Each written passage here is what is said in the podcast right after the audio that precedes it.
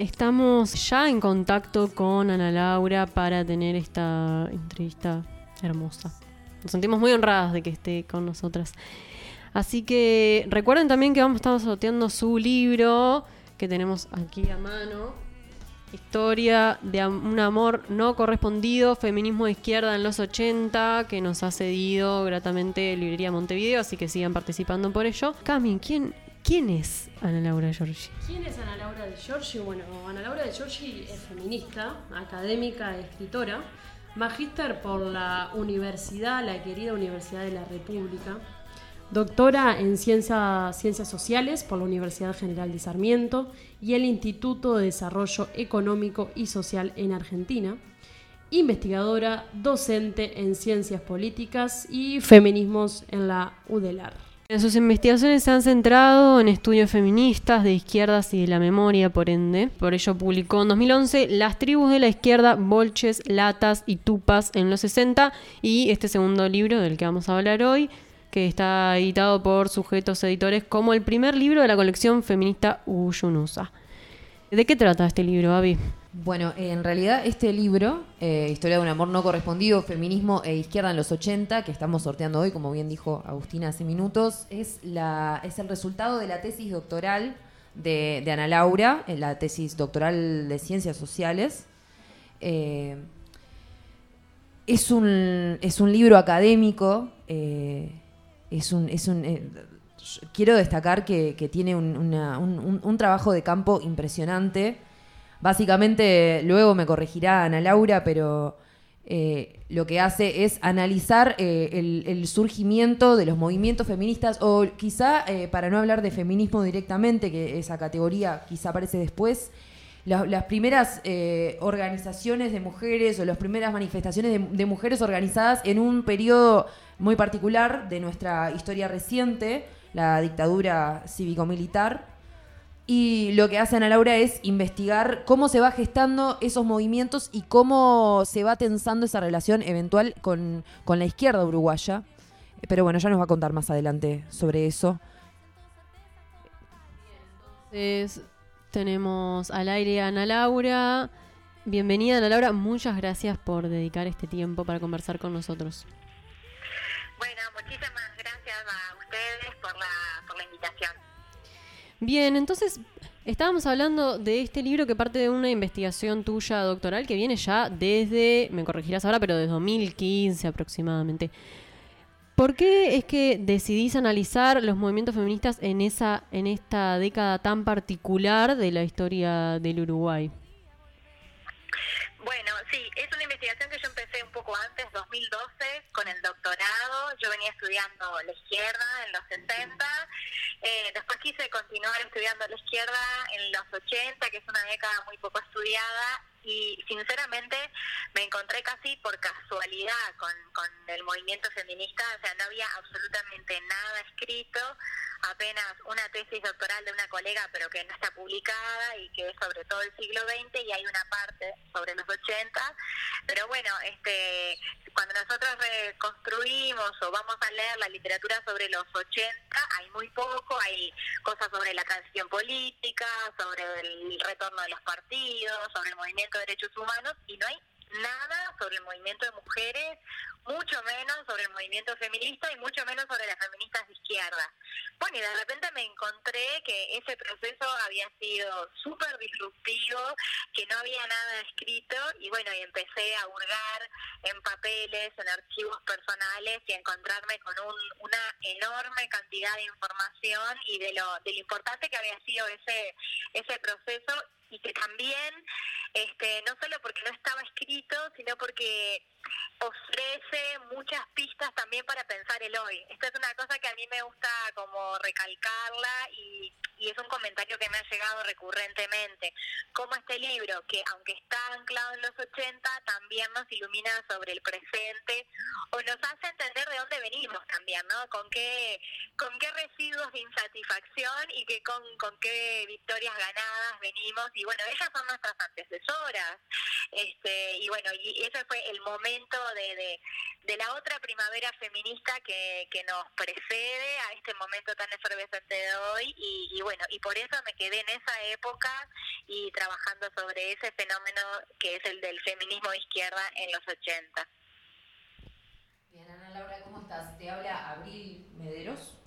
Eh, gracias por estar acá. Bien, eh, te queremos preguntar, el título del libro es bastante, bastante concreto, ¿no? Historia de un amor no correspondido, feminismo de izquierda en los 80. ¿Cuál es... ¿Se escucha bien? ¿Cuál es, esa, ¿Cuál es esa tensión que se plantea a partir del libro? ¿Cómo nos explicarías entre estas dos categorías, el feminismo por un lado y la izquierda? ¿Y por qué se plantea esta tensión? Bueno, una de las cosas que aborda el libro es el, el relato sobre la incompatibilidad, ¿no? Y ese relato sobre la incompatibilidad, sobre todo es un relato eh, desplegado desde el campo de la izquierda, ¿no? La izquierda de forma recurrente dice que el feminismo no tiene nada que ver con la izquierda, que desacumula, que la causa del feminismo no es la causa principal, ¿no? No es la desigualdad de clase. Entonces, cuando empiezan a emerger las ideas feministas en el 80 dentro del campo de la izquierda, es decir, a partir de aquellas que eran parte de la izquierda o de la izquierda partidaria o de la izquierda social, ese es un concepto que yo manejo en el libro, la primera reacción, y lo digo en términos así, reacción, ¿no? porque es como rechazo y conservación del status quo, es decir, este feminismo o el feminismo no tiene nada que ver con la izquierda, la izquierda es otra cosa. Entonces ahí se, se, talla esta idea de la incompatibilidad, de que son cosas que no van juntas. Sin embargo, una de, de las cosas que, que, yo trabajo en el libro es como, como si van juntas, como para quienes tratan de hacer este, esta articulación entre las ideas más clásicas de la izquierda sobre la desigualdad de clase, la logran articular, la buscan articular con la idea de la desigualdad de género entender, esto es lo más importante, entender la desigualdad de clase a partir de la desigualdad de género y cómo estas dos cosas van juntas y no son escindidas. Y bueno, aborda ese esfuerzo que algunas hicieron, que eran muy pocas, pero muy fuertes, muy obstinadas, muy tenaces, por articular esas ideas, por explicar cómo el capitalismo necesita la desigualdad de género, cómo el capitalismo necesita la reclusión de las mujeres en los hogares o eh, la la explotación de las mujeres en roles eh, considerados tradicionalmente femeninos, ¿no? Porque es la reclusión en los hogares de las mujeres o en los hogares de otras mujeres. Es el, ejemplo del servicio doméstico es como el, clásico. Entonces, el capitalismo necesita para funcionar este una un, un rapto de las mujeres al, del mundo del espacio público, del mundo del mercado. Entonces ellas hacen un esfuerzo muy importante por, por articular estas ideas, pero bueno, ese esfuerzo eh, eh, tiene se, encuentra con, con una pared, ¿no? Se da contra una pared porque a la izquierda le cuesta muchísimo incorporar las ideas feministas, tolerar el feminismo. Entonces, por eso es la idea de, del amor no correspondido. Esto surge de, de una charla que yo presencio, de una observación participante que bueno, como ustedes decían, el, esta investigación llevó muchísimos años, un trabajo de archivo enorme, de entrevistas y también algunas observaciones participantes. Y este diálogo, esto está al final del libro, es algo que yo presencié, ¿no? Donde las feministas le dicen a, a, una persona de la izquierda que, que las feministas tienen un amor eh, no correspondido, ¿no? Que las feministas quieren mucho más a la izquierda de lo que la izquierda las quiere a ellas y lo peor es la respuesta, porque quien responde dice que eso es verdad, pero que nadie las va a querer afuera tanto como las quieren adentro. Y esto es el corazón del amor romántico, asimétrico, jerárquico, injusto, ¿no? Está bien, yo te quiero poco, pero hay otro que no te va a querer tanto como yo. Que este tipo de metáforas puedan ser dichas eh, en proyectos políticos que, que nacieron para subvertir el orden y construir una sociedad más justa es muy triste, es terrible y duele mucho. Es una imagen muy. Esa que estás planteando es una imagen como muy concreta, ese paralelismo entre la izquierda del feminismo y, el amor romántico violento, ¿no? Eh, esto que vos decías de, de cómo que el feminismo en los 80 se construyó desde una clave marxista, naturalmente porque surgió a partir de eh, organizaciones político-partidarias, o quizá no político-partidarias, pero sí eh, desde una tendencia a la izquierda. Pero a lo largo de los años, o cómo lo, cómo lo trasladaríamos a, la- lo que es la relación de la izquierda y el feminismo al día de hoy? ¿Cómo, qué- qué tanto evolucionó y qué tanto se le parece al de antes? Creo que la izquierda se parece muchísimo a la izquierda de antes, ¿no? Cuando digo la izquierda es como la izquierda y en su mayoría, no las feministas que habitan la izquierda. Creo que las feministas que continúan habitando la izquierda, que es una nueva generación, dan unas batallas muy parecidas a estas feministas de los 80, ¿no? Un comentario recurrente que, que me ha llegado del libro es, estamos en la misma, estamos peleando con los mismos compañeros o explicando de la misma forma, ¿no? Tratando de hablar bien, de hablar claro, de hacer espacios de formación para que los compañeros entiendan, acepten esta cuestión, ¿no? Este, de, de, de rechazo, de intolerancia y de poco esfuerzo también, ¿no? Este, de poco esfuerzo. Bueno, en algún momento el Frente Amplio se declaró antipatriarcal, nosotros sabemos muy bien cómo fue que llegó a ese punto, pero las prácticas de la política cotidiana, las feministas que, que habitan la izquierda lidian con ellas, la izquierda partidaria y bueno, y la central sindical, ¿no? Ustedes ahora hablaban de esto en el bloque anterior y bueno, lo que sucedió en torno a este 8 de marzo, ¿no? Es como duele un montón, ¿no? Duele, duele un montón. Y bueno, entonces parece que que en ese sentido la izquierda como un todo no ha cambiado mucho.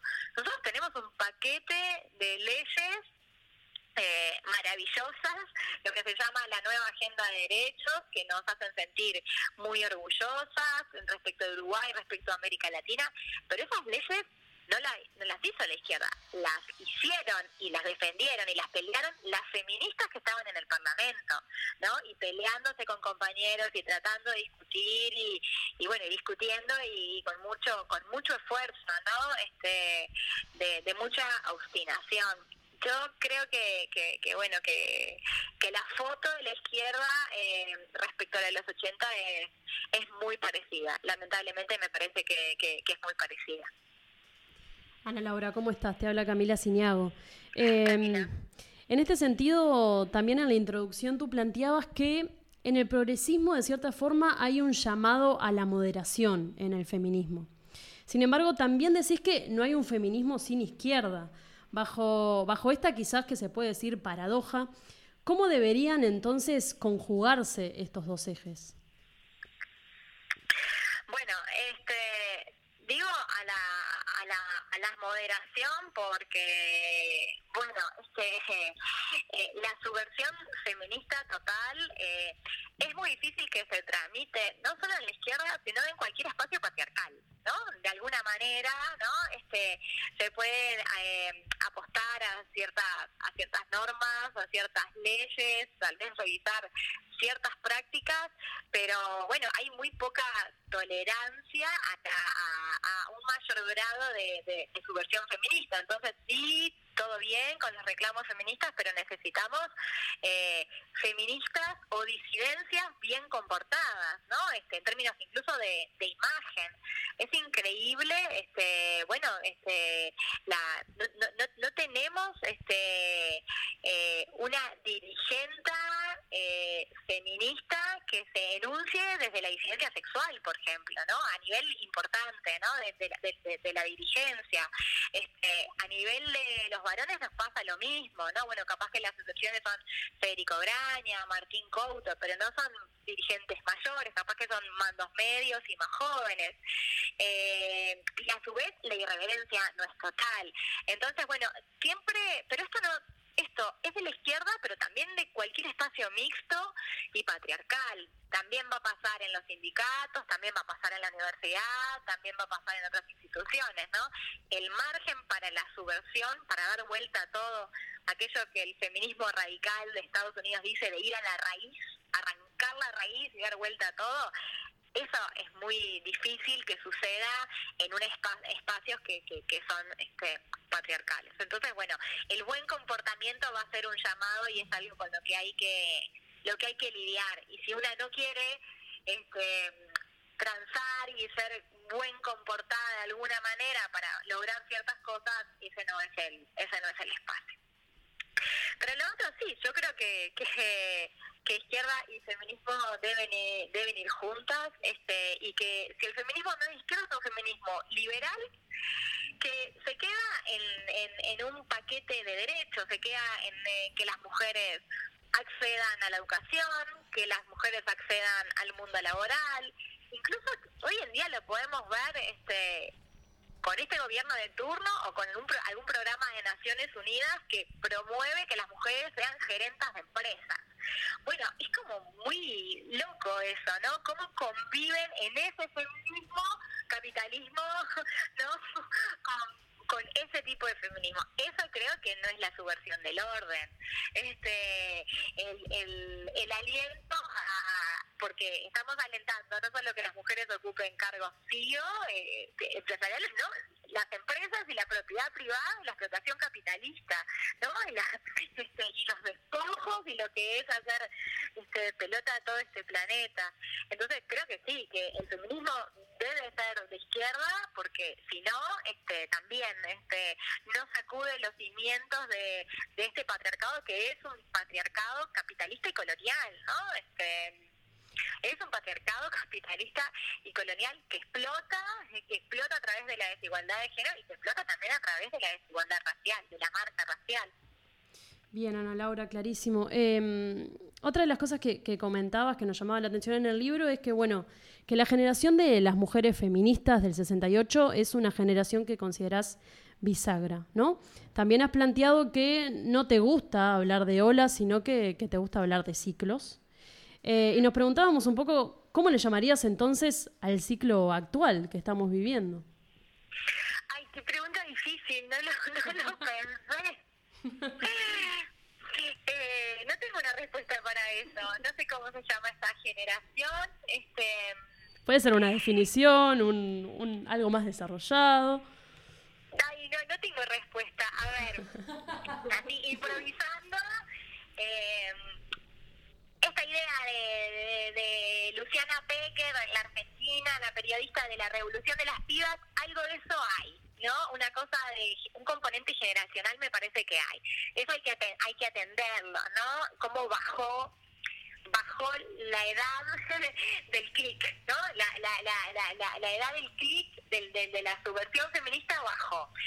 No sé si la revolución de las pibas, porque también la palabra pibas es, muy argentina, aunque la hemos incorporado, algo de eso hay, pero creo que no es solo eso, ¿no? No es solo lo generacional. También hay un componente como muy cultural, ¿no? De cambios culturales, ¿no? Esta, esta primavera feminista a mí a veces me da la sensación que va mucho más por abajo que por arriba. Esto era una dicotomía que las de los 80 trabajaban y por dónde venía el feminismo, si por arriba o por abajo. Me parece que va por abajo, por abajo en el sentido de los cambios culturales, comportamentales, ¿no? Esto de la raíz, hay como mucha más lectura del feminismo radical y hay como una apuesta más radical de, bueno, de cambiarlo todo, ¿no? No solo de pedir algunas cosas, sino de ir por todo, no sé, la, la, el feminismo de ir por todo, no le tendría que poner este un nombre, no lo sé. Eh, eso no, no, no, lo pensé. Eh, sí me parece que, que tiene muchas cosas del feminismo de los 80, tiene la calle, la calle es una herencia que traemos de los 80 y de la izquierda, para mí eso es así, el tono popular, el habitar la calle, la marcha, el estar todas juntas, tiene cosas que son de, de las que nos pre, pre, precedieron y después tiene estas otras que es las prácticas, cambiarlo y el entre mujeres y la ronda y el canto y el fuego y el goce, esto es como, eso sí es nuevo, pero bueno, no sé si, si ponerle un nombre, hay que, lo voy a pensar, me lo tomo como, como deberes, a ver qué etiqueta le podemos poner. Y después de los ciclos y las olas, a mí la, lo que no me gusta de las olas son dos cosas. Una es que la ola es la idea de que la ola viene del norte. ¿No? Entonces a nosotros nos llega la marea, ¿no? Llega, estamos acá y además somos un país a la costa, ¿no? Entonces estamos esperando a que llegue la marea, ¿no? Este, que llegue la ola hacia acá. Y es una mirada muy pasiva de nosotras, ¿no? Es una mirada muy pasiva. Y de hecho, la historización de las olas es la primera ola la del feminismo europeo, ¿no? Y las sufragistas, eh, acá, como las sufragistas eh, nuestras del sur se suman a aquella primera ola. Y por favor, antes de las sufragistas en Uruguay, hubo un montón de subversiones feministas. Las anarcas, ¿no? Hay otro montón de subversiones feministas que no tienen que ver con el derecho al sufragio. Entonces, la ola tiene un tono muy este, del norte, de importación, y, y de que nosotras, a las del sur, nos deja como pasivas. Y lo que no me gusta de la metáfora de la ola es que la ola va y viene como que si fuera una marea natural, ¿no? O sea, hay una tormenta, después viene la calma, viene la ola y después viene la mansa. Y la verdad es que la mansa no viene porque sí, acá lo que hay es una reacción. Los feminismos cada vez que, que alzan la voz alguien los tapa arriba. Y esto es, si, no, no viviríamos en el patriarcado. Hay que como reconocerlo, es, terrible, pero las olas de feminismo son olas de derrota también. Esto es, drástico, como lo estoy diciendo.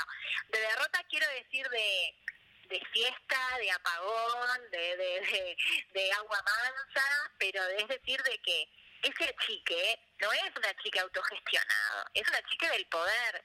Si no, no viviríamos en el patriarcado. Si no, habríamos dado vuelta a todo.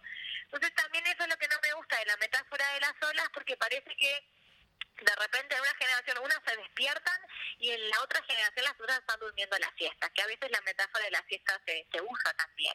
Y la verdad es que no nos acostamos a dormir la siesta, no, lo que pasa es que nos encierran, viene el terrorismo de Estado y nos encierran, o nos expulsan del país, ¿no? Este, nos mandan guardar, nos sacan de la calle, como está pasando ahora en este 8 de marzo, que estamos inventando un millón de cosas, pero la verdad que la calle no va a estar ocupada por otros 8 de marzo, por la pandemia, pero también por la policía, por la amenaza que hay y la manija que hay represiva. Entonces, ahí es cuando no me gusta lo de la metáfora de las olas por, por esto, ¿no? Porque no visualiza la reacción. Y me parece que sí tenemos que visualizar la reacción para entender el campo de posibilidades que el feminismo tiene para actuar y también, bueno, para administrar nuestras, nuestras expectativas. Hoy estamos... Eh, de fiesta, tal vez hace dos, tres años estábamos más de fiesta, hoy eh, este 8 de marzo lo vamos a administrar entre la fiesta y la amenaza represiva. Bueno, y, lo tenemos que tener en cuenta, ¿no? Ana Laura, quería volver un poquito atrás, antes de, cerrar. Eh, vos hablabas de que el, movimiento feminista, o por lo menos desde tu concepción, no, no, no se lo puedes lindar de, de, la izquierda. Me gustaría preguntarte qué opinas entonces, eh, o desde qué lugar, dónde, a dónde queda relegado, eh, se puede entender el feminismo de derecha como, como, en qué sentido se puede hablar de feminismo de derecha. Sí, yo qué sé, yo trato de no hablar de feminismo de derecha, no sé qué es eso. Este, es para mí es el pensamiento moderno liberal, este, este pintado con, con un pinkwashing, pintado de rosado y no de violeta. Eso no es feminismo. La verdad que, que no, porque mm, eh, lo que se llama, lo que se llama eh, feminismo liberal, que suele ser esto, conseguir ciertos derechos para que las mujeres accedan a la educación, al trabajo, ¿no? Igualdad de derechos. Muchas veces ese que se dice feminismo entiende que la desigualdad de género es natural y no es una construcción social, no es una construcción política.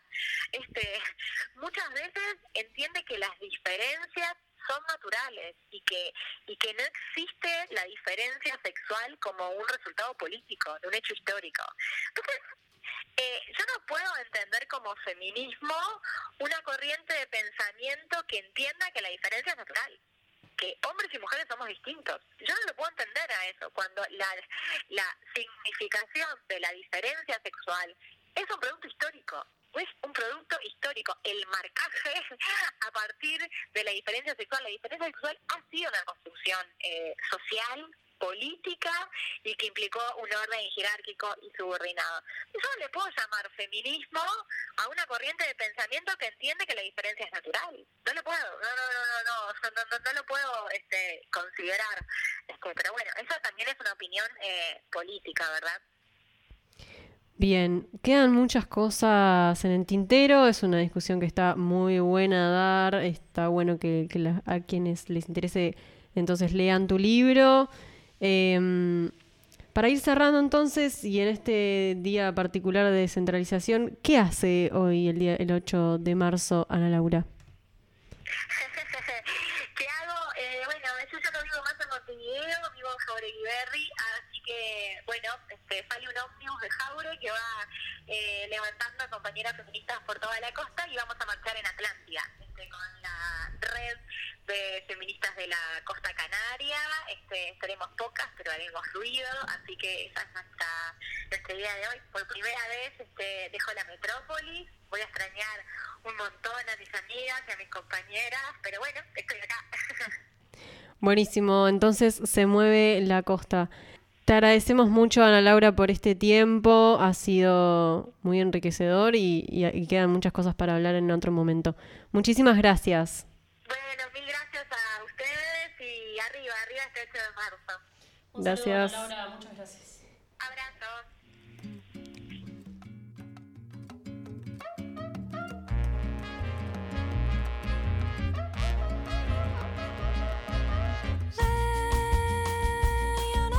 Mistério, não. Eu guardo as minhas cicatrizes, mantenho as minhas diretrizes.